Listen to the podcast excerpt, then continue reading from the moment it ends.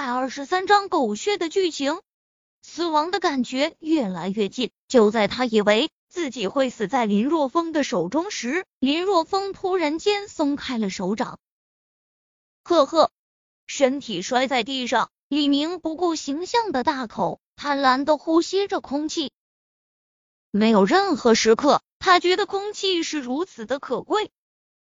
足足过了五分钟，李明才从刚才近乎窒息的状态下苏醒过来。我让你给村民道歉，然后留下医院费，你听懂了吗？林若风蹲下身子，看着李明，淡淡的开口。我，李明本能的想要拒绝，但想到刚才林若风差一点杀了他，眼中闪过惊惧之色，到嘴边的话咽了回去。对，对不起，好汉不吃眼前亏。李明咬了咬牙，向着受伤的村民道歉，随后让手下扔下几万块钱，这才愤愤的想要离开。李明走到李明身边，林若风双眼微眯，随后用仅能两人才能听到的声音说道：“不要再来招惹我，否则下一次我不会再留情。”李明闷哼一声，这才拄着拐杖艰难的离开。看着李明离去的背景，林若风目光闪动。他现在还不能将李明怎么样，因为李明一旦出现问题，那么必然会牵扯到他的身上。他又不是一个人，还有父母，还有爷爷，还有妹妹。如果他将林明给弄死，或者弄傻，那么李家肯定不会善罢甘休的。他只能寄希望于李明能够从这次的事情中吸取教训，不要再来招惹他。吼吼！看着李明嚣张霸气而来，最后灰溜溜的离去，小林村的村民极为兴奋。好了，大家都散了吧。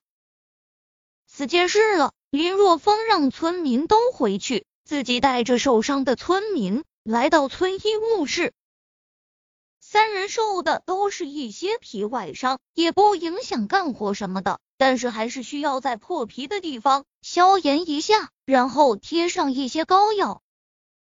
有秦时运在，很快就做好了这一切。村长，那没什么事情，我们就走了。刚在那钓鱼，鱼竿还在那呢。等一下。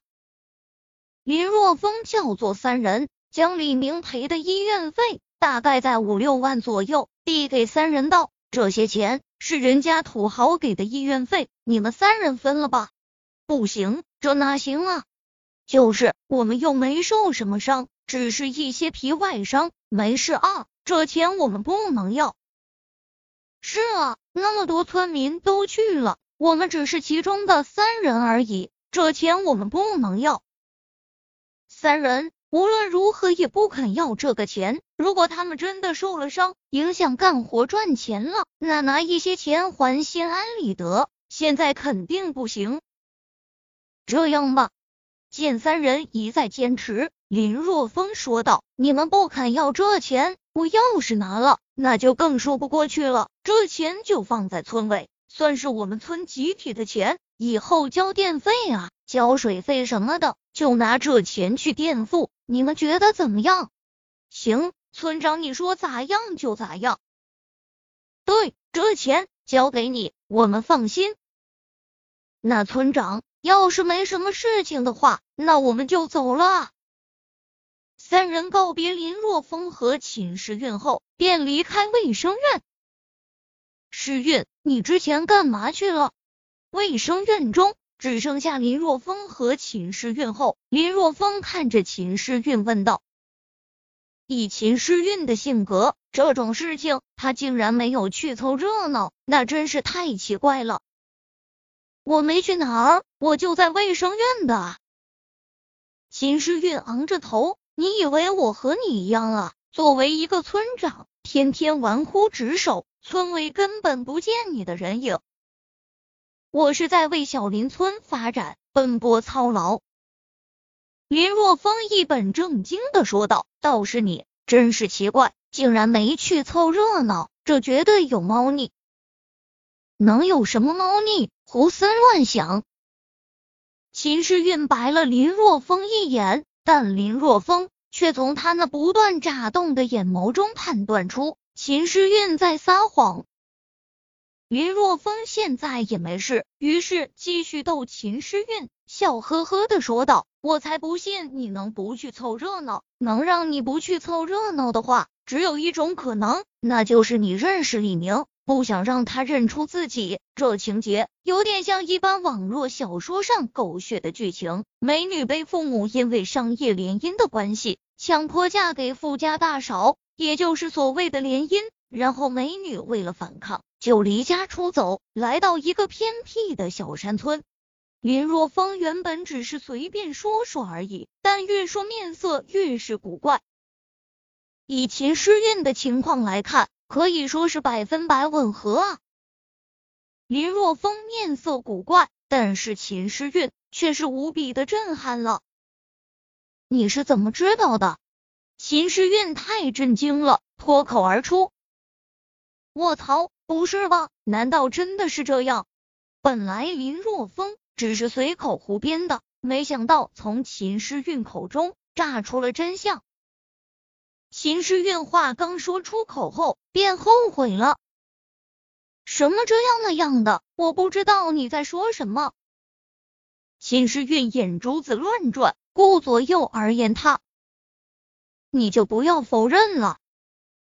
见秦诗韵这副表情，林若风心中已经笃定了。哈哈，李明该不会就是你的未婚夫吧？我将他揍的那么惨，你竟然都不露面阻止一下。哈哈，你可真够狠心的！你给我闭嘴！秦时运握着粉拳，狠狠的瞪着林若风。那只是老爸的意见，我根本就没有同意，好不好？你就算是将他打死，也和我没有任何关系，好吗？竟然真是这样！李明竟然就是秦诗韵的未婚夫，就是导致秦诗韵躲到小林村来的直接祸首。这个世界还真是小啊！